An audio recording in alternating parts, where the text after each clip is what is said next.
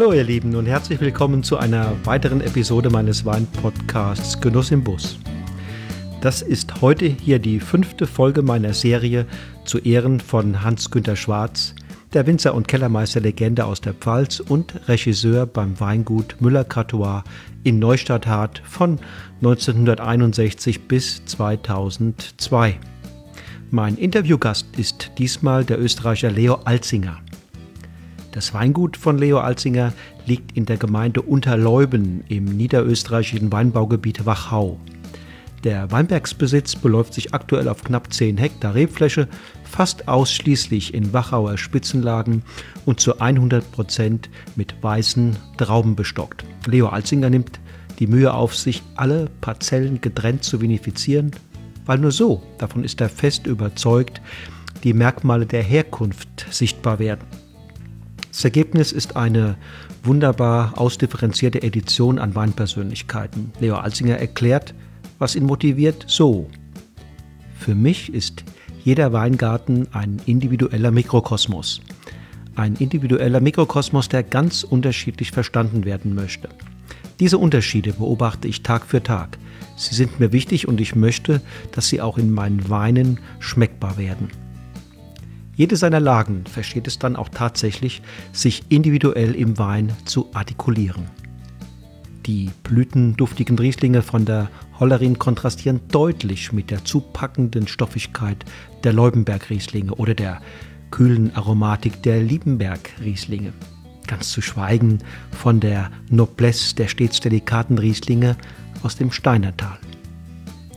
Wer diese Unterschiede einmal hat kosten dürfen, versteht, was Leo Alzinger meint, wenn er sagt, wir lassen jeder Lage ihre Persönlichkeit. Die Weine von Leo Alzinger stehen für eine neue Stilistik der Wachau.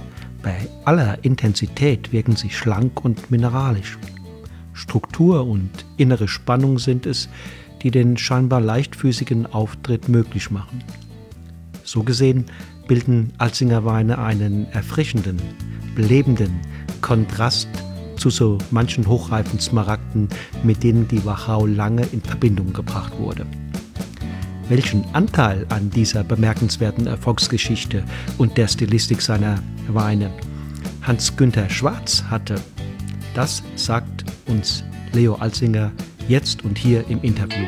Los geht's!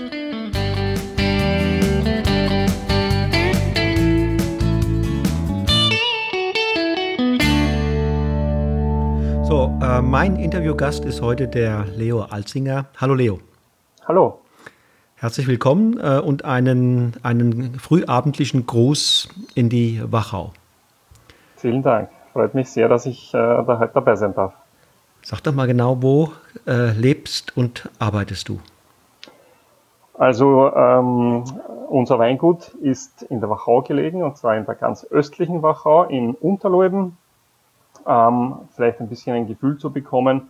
Äh, die Wachau liegt ungefähr 100 Kilometer westlich von Wien äh, entlang der Donau. Und ja, hier bewirtschaften wir unsere äh, 12 Hektar Rebfläche und machen daraus äh, hauptsächlich oder eigentlich nur Grüner Veltliner und Rieslinge. Auch im Leubener Leubenberg? Auch im Leubener Leubenberg, ja. da bin ich mal lang, lange gewandert. Äh, okay, ja, das ist einer der, der größten Weingärten bei uns. Sehr imposant, habe ich ja. den in Erinnerung. Ja, und das sieht man halt schön, äh, was für uns halt oder für das Gebiet so typisch ist. Die, die Terrassenmauern, ja. die, die Weinterrassen sind das sehr eindrucksvoll, das stimmt. Das ist eine eindrucksvolle Kulturlandschaft. Da steckt auch viel, viel menschliche Arbeit drin. Ne? Ja, ja, mit langer Geschichte und äh, wo man sich heute gar nicht so wirklich vorstellen kann, wie die Leute das damals mhm ohne viel Hilfsmittel aufgebaut haben, diese ganzen Steinmauern. Äh, aber natürlich nach wie vor sehr viel äh, Arbeit, das auch zu erhalten. Genau, wollte ich gerade fragen. Die Trockenmauern, die bleiben ja nicht äh, auf ewig, ne? Da muss man immer wieder nachbessern. Ja, genau. Also speziell, wenn es irgendwelche ähm, starken Niederschlagsereignisse gibt, kann es immer wieder mal passieren, dass was ähm, runterkommt. Und äh, das muss dann eben äh, wieder aufgebaut werden. Mhm. Sag doch mal, mit, mit welchen Idealen oder, oder Grundeinstellungen betreibt ihr dort in, in Leuben Weinbau? Ja, also unser, unser Betrieb ist äh, eigentlich auch von den Eltern her äh, schon immer bekannt gewesen für ja, filigrane, elegante, strukturierte äh, Weine. Und äh, das versuche ich auch jetzt äh, fortzuführen. Und äh, ja, das ist so das, das Ziel. Äh, und äh, natürlich auch, äh, wir haben ja nur zwei Sorten, also wir haben nur Grüner Veltliner und Riesling, aber wir haben sehr viele verschiedene Weingärten, die wir auch ähm, quasi als Einzellagen äh, ausbauen. Und das große Ziel ist es eben auch hier die Eigenheiten der, der, der verschiedenen Weinberge eben in den Weinen äh, wiederzuspiegeln. Ich habe gesehen, auf der Karte äh, oder auf eurer Webseite gibt es gar keinen Steinfeder mehr. Ist das bewusst oder äh, der, dem Klimawandel geschuldet? Ähm, das ist ein bisschen dem Klimawandel geschuldet. Ähm, bei uns, äh, weil äh, damit das äh, sehr gut ist, ähm, muss es halt spät geerntet werden mit, mit niedrigem Moosgewicht und das ist äh, nicht immer ganz so einfach. Hm, hm. Hierzu, hier, hier war die Wahrnehmung äh, Richtung Wachau in den letzten, sagen wir mal, 10, 15 Jahren so ein bisschen, die neigen dazu, es in der Kraft und Wucht ihrer Weine zu übertreiben und so ein bisschen einen zu starken Fokus auf die äh, Smaragdweine zu legen. Was, was würdest du dazu sagen? Naja, da muss ich grundsätzlich dazu sagen, ähm, natürlich gibt's äh, Betriebe, die äh, mehr auf die schweren, kräftigen Weine setzen oder gesetzt haben, auch noch immer setzen. Ähm, aber es gibt auch andere Betriebe, äh, wie ich unseren dazu zählen würde, wo es eben um die Eleganz geht, äh, wo es um Mineralität geht.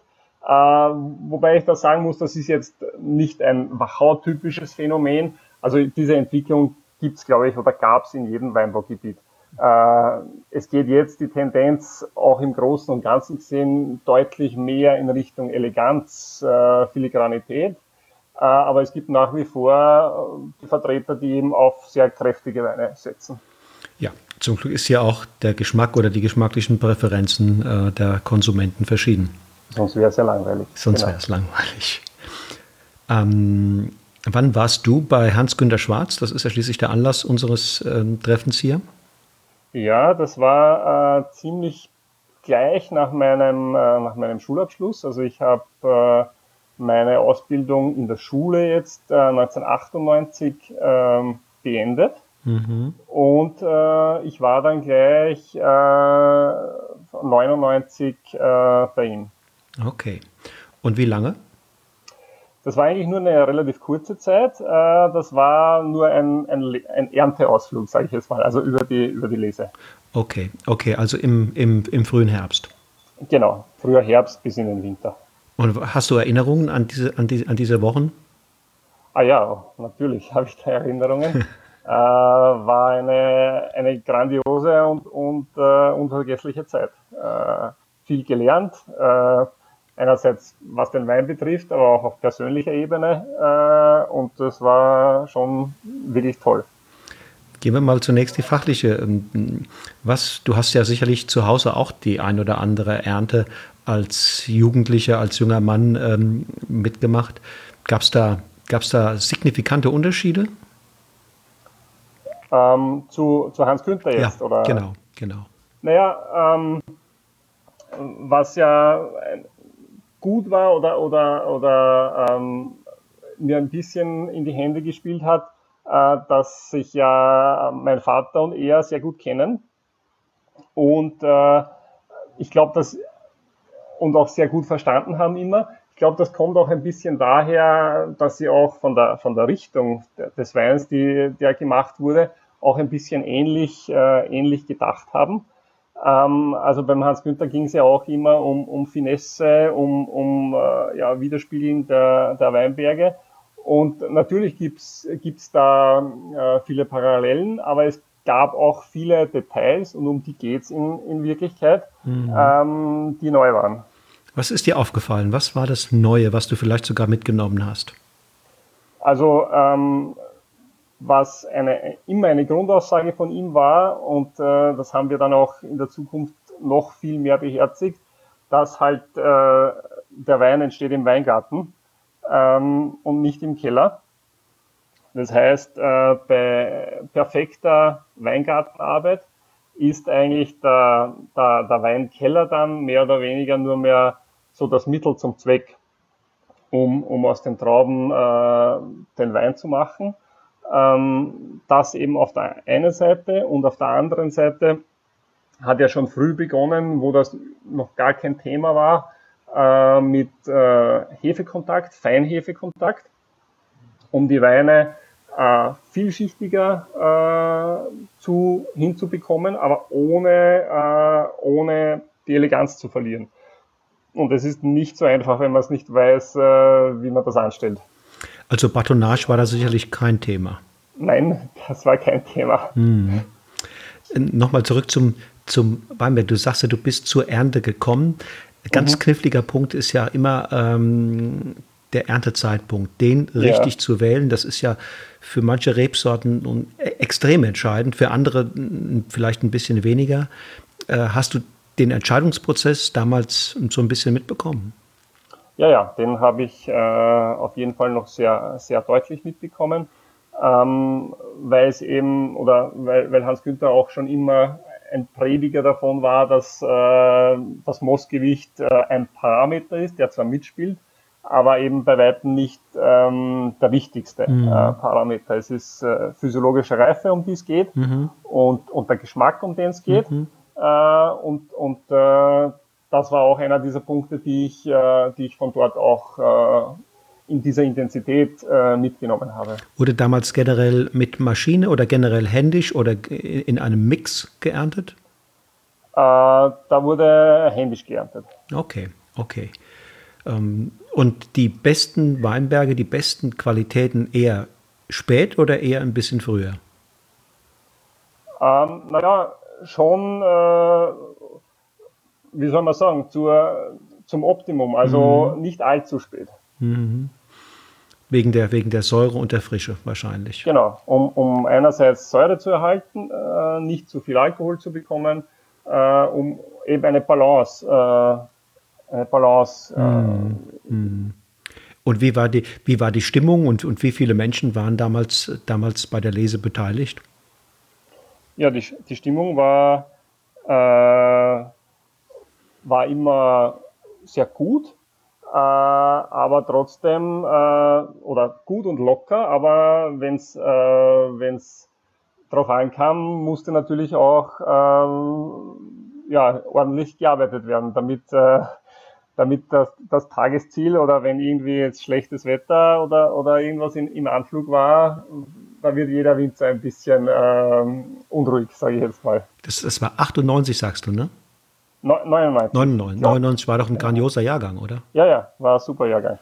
Da muss doch die Stimmung äh, sozusagen übergeschwappt sein nach oben. Ja, das weiß man ja, wie, wie der Jahrgang wird, das weiß man ja zu, äh, ähm, zum Erntezeitpunkt noch nicht. Naja, man hat aber doch ein, ein ernst, ja, ein richtiges Gefühl, ne, was da Ja, ja, man, also es hat alles gut ausgesehen ja. und, äh, und, und von dem her hat, hat es schon gut gepasst. Ja. Ähm, in welcher Verfassung war während der Ernte Hans-Günter Schwarz? Ist er dann angespannt oder, oder ist er eher souverän und, und ähm, ähm, ja, gibt den Takt an? Naja, das war auch eine Sache, die mich sehr beeindruckt hat, ähm, dass er es immer geschafft hat, auch wenn es stressig wurde, äh, Ruhe zu, zu bewahren, auch Ruhe auszustrahlen äh, und äh, ja, immer gut gelaunt und von dem her war das schon sehr beeindruckend. Das, das hätte ich auch gerne. das, das heißt, schaffe ich dann nicht immer so, aber ja. ich versuche es zumindest. Hast du heute noch Kontakt zu ihm? Ja, ist ganz, ganz lustig. Jetzt ist schon eine, eine, eine Zeit lang her, dass wir uns gesehen haben. Aber wir hatten mal äh, in Österreich vor, ich weiß es jetzt her, vielleicht vier, fünf Jahren, eine, eine gemeinsame Verkostung mit, ähm, in einem Restaurant mit Van Winning. Und äh, Hans Günthers äh, jetzige Frau ist die, die Mutter vom, äh, vom Andreas Wittmold, ja. der für Van Winning arbeitet. Und mhm. wir haben äh, einen gemeinsamen US-Importeur. Und so haben wir eigentlich, äh, das wusste ich nicht, äh, und so sind wir da irgendwie im Gespräch drauf gekommen, äh, ja, dass, dass wir uns kennen. Dass es erneut eine, eine, eine Verbindung gibt. Genau, und daraufhin haben wir dann eben auch äh, diese Geschichte da in Österreich äh, gemeinsam gemacht. Das hat der Andreas Wittwohl damals organisiert. Das war recht nett. Da war mein Vater auch eben mit und der Hans Günther ist dann mit Andreas reingekommen und es war recht ein schöner Abend. Dass er, dass, glaube ich, Hans-Günter Schwarz fachlich eine Koryphäe war, äh, da sind sich alle einig. Ähm, nicht umsonst seit bist du und, und andere auch aus der Wachau und, und viele andere äh, zu ihm in die Ausbildung gekommen, um, um dort die Erfahrung zu machen, mit ihm, mit ihm einfach ein bisschen zu leben und zu arbeiten. Aber was war es aus deiner Sicht für ein, für ein Mensch? Was war es für eine Persönlichkeit, Hans-Günter Schwarz?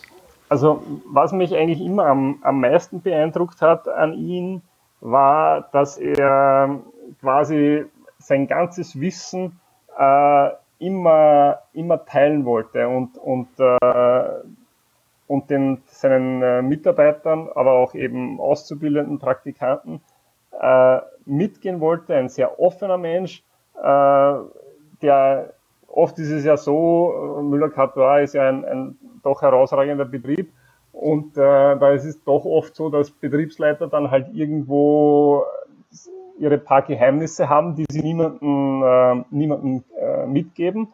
Und äh, Hans Günther hat alles geteilt. Er wollte, er wollte, dass die, äh, dass alle profitieren. Äh, und, und das war schon sehr beeindruckend und hatte ich so bis jetzt, also bis zu dem Zeitpunkt nicht gekannt. Okay. Und hat er sich auch über, über Feedback äh, gefreut? Meinungen, die, die du artikuliert hast? Ja, natürlich. Also das war, war immer ein, äh, eine, eine schöne Geschichte, wenn man auch vielleicht am Abend mal äh, nach getaner Arbeit äh, zusammengesessen ist. Dafür hat er sich auch immer, immer Zeit genommen. Ähm, und äh, das war schon, schon eine, eine gute Sache, der ein bisschen Austausch und äh, auch ein bisschen mal ab vom, vom, äh, mm. vom Wein äh, zu plaudern. Und das seid ihr auch manchmal abends dann gemeinsam versackt? Äh, naja, während der Ernte ist da man dann nicht. froh, wenn man, wenn man ins Bett kommt. Also so lange ist es meistens nicht geworden, aber am Wochenende und nachher auch gelegentlich gemeinsam irgendwo hinessen gegangen und so. Also das äh, hat schon gut gepasst. Wenn ähm, seid ihr auch mittlerweile Ausbildungsbetrieb? Ja, wahrscheinlich, ne? Ja, ja, ja. Hast du da als jetzt selbst als Ausbilder aus dieser Zeit ein bisschen was mitnehmen können? Ja, auf jeden Fall. Also äh, eben diese die, die, die Sache mit ähm, äh, den Praktikanten versuchen, wirklich alles zu zeigen. Nicht nur, ich sage jetzt mal 95 Prozent. Äh, das habe ich mir eigentlich, das hat mich dort dermaßen beeindruckt, dass ich das auch jetzt äh, bei den Leuten mache, die die zu uns kommen. Mhm. Und äh, ich versuche auch immer diese, diese äh, ruhige Art äh, zu, zu übernehmen, aber das gelingt mir leider nicht so gut, wenn es dann wirklich stressig wird. Ja, das, das, das lag wahrscheinlich ganz tief in seiner Persönlichkeit verwurzelt, dass er das konnte. Ne? Offensichtlich, ja, ja. weil äh, ein paar Jährchen Erfahrung hätte ich jetzt auch schon aber das funktioniert trotzdem nicht. Wo hat man damals und vielleicht auch, vielleicht auch heute in der Wachau hingeschaut in der Welt des Weines, um sich Inspiration zu holen? Weil man ist ja da nicht in einem Closed Shop, sondern man, äh, glaube ich, guckt immer auch ein bisschen, was passiert sonst noch in der Welt und holt sich Anregungen, Inspirationen ähm, etc. Wie war das damals und äh, wie ist das heute? Also damals äh, war es was in puncto Riesling äh, auf jeden Fall Deutschland. Äh, das war ja auch der Grund, äh, warum ich das äh, sehen, sehen wollte. Und äh, heute muss man eigentlich sagen, ähm, dass man das gar nicht unbedingt so auf ein, auf ein, äh, auf ein Land äh, festlegen kann, sondern vielleicht ein bisschen mehr auf die, auf die Arbeitsweise und das ist ja dann eher betriebsabhängig mhm. und, äh, und nicht so ähm, äh, gebietsabhängig. Ich hatte äh, auch zum Beispiel noch ein, ein Praktikum in, in Neuseeland gemacht auch bei einem für, für neuseeländische Verhältnisse ungewöhnlichen Betrieb. Der, ähm, wie hieß der? Der hieß From mhm. äh, in Marlborough, mhm. was ja eigentlich die, die Weißwein-Hochburg ist. Mhm. Und äh, der hat aber Pinot gemacht. Pinot gemacht, mhm. genau. Und äh, das war eine, eine, eine, tolle Zeit, um auch mal ein bisschen was anderes zu sehen. Und äh, ja, also wie gesagt, das, heute geht es mehr um, um, um das Weingut oder um die, um die Einstellung des Betriebes als, als ums Gebiet. Ist die stilistische Entwicklung in der Wachau auch wie hierzulande immer noch ein Stück weit auch in Bewegung? Also hier wird viel experimentiert mit mit ähm, Schalenkontakt bei den, auch beim, auch beim Riesling und anderen Sorten, bis hin zu Experimenten mit, mit ähm, der Reduzierung von Schwefel. Ähm, gibt es solche Entwicklungen auch bei euch in der Wachau? Ja, das ist auf jeden Fall, äh, ist auf jeden Fall ein großes Thema, zumal ja eben der Klimawandel auch ein bisschen äh, Einzug hält, sage ich jetzt mal.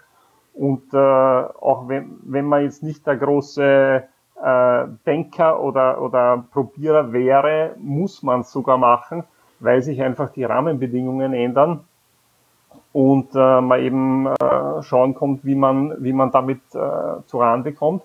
Aber wir haben das äh, eigentlich immer betrieben. Das hat mein Vater auch immer schon betrieben. Das habe ich von ihm mehr oder weniger übernommen, dass halt dann immer ja, Verschiedenes ausprobiert wird. Äh, eben Maischestandzeit zum Beispiel, äh, verschiedene äh, Temperaturen äh, bei der Gärung und, und, und dergleichen mehr. Ja, also die, die Weinwelt bleibt, bleibt in, in Bewegung, wenn zum Teil auch äh, gezwungenermaßen. Ne? Ja, natürlich bleibt es in Bewegung, weil, äh, wie soll man sagen, Stillstand ist Rückschritt, oder? Mhm, sagt, man, ja. sagt man so schön. Ja. Und äh, man hat ja auch selbst ein bisschen das Verlangen, noch ein bisschen äh, mehr rauszuholen, äh, noch mehr Details rauszuholen. Und, und von dem her alleine muss man schon, äh, muss man schon probieren. Wenn du, wenn du ähm, einen Buchtitel finden solltest für die Biografie von Hans-Günter Schwarz, wie könnte dieser, dieser Buchtitel aussehen? Eieiei. In solchen Sachen bin ich ganz schlecht. nimm, dir, nimm dir ein paar Sekunden äh, hm, und ähm, ja, schon. Was, was, würde, was würde ihn als Menschen oder als Weinmacher in ein, zwei, drei äh, Worten in einem kleinen kurzen Satz beschreiben? Doch, ein Winzer, der seiner Zeit immer voraus war. Okay, ja, ja, fein. Ich glaube, das, ähm, das trifft zu. Was glaubst du, was glaubst du, wenn er heute noch, wenn er heute noch in Verantwortung wäre, wenn er heute noch aktiv wäre? Ähm, wäre er auch einer, der vielleicht ganz nah an dieser aktuell, äh, aktuellen Naturwahlbewegung drin wäre oder dran wäre? Ah, da bin ich mir nicht sicher. Mhm. Weil äh, ja, er doch immer sie sehr ähm, fokussierte oder, oder sehr, ähm, wie soll man sagen, fokussiert ist das falsche Wort, sehr präzise äh, Weine geliebt hat mhm. und äh, versucht hat zu produzieren. Und, äh, und äh, diese ganze Naturwein-Maische-Vergärungsgeschichte, da geht es ja mehr um äh, Struktur, genau, äh, ja. vielleicht ein bisschen mehr um auch Gerbstoff, äh, mit Gerbstoff zu spielen. Und äh, bin ich mir nicht sicher. Ich weiß es nicht, äh, wie er zu diesen Weinen oder zu solchen Weinen steht, aber glaube ich fast nicht, dass er dort gelandet wäre. Mhm, mhm, okay. Und wenn du ihm morgen begegnen würdest, was würdest du ihm sagen wollen? Ähm, ich würde ihm sagen wollen, äh, vielen Dank für die großartige und prägende Zeit. Und äh, wahrscheinlich wäre unser Betrieb äh, heute nicht dort, wo er jetzt ist, wenn ich nicht dort gewesen wäre. Ja, vielen, vielen Dank für, für deine wunderbaren Worte, die du gefunden hast für den Hans-Günter Schwarz. Ich vermute, ich bin sicher, er wird sich freuen, wenn er demnächst irgendwann mal äh, das zu hören bekommt. Ja, das hoffe ich und äh, ich hoffe, dass wir uns auch bald mal wieder äh, hören zumindest oder sehen. Einen ganz herzlichen Gruß, äh, einen abendlichen Gruß, muss ich sagen, in die Wachau. Ja, vielen Dank. So, ihr Lieben, das war das Interview mit Leo Alzinger, der sich genau wie auch Hans-Günter Schwarz mehr als Winzer und Anwalt der Reben und Lagen versteht, denn als Kellermeister oder gar als Weinmacher. Und wie sein Vorbild scheut auch Leo Alzinger all die Mühen nicht, gegen herrschende Trends zu agieren. Damit hat er in der jüngeren Vergangenheit ganz entscheidend dazu beigetragen, dass es mittlerweile unübersehbar in der Wachau zu einer stilistischen Zeitenwende kommt. Weg von Fülle und Alkohol hin zu einer kühleren, eleganteren und tendenziell deutlich puristischeren Interpretation dessen, was die berühmten Urgesteinslagen hergeben. In zwei Tagen spreche ich mit Jan Eimal vom Weingut Pfeffingen in der Pfalz. Im Interview erinnert er sich an die Tage mit Hans-Günter Schwarz und was von dem, was er damals gelernt und erfahren hat, ihm heute noch wichtig und bedeutungsvoll ist. Ich freue mich, wenn du wieder einschaltest, wenn am 10. August die nächste Episode von Genuss im Bus an den Start geht. Alles Gute bis dahin, tschüss und auf Wiedersehen.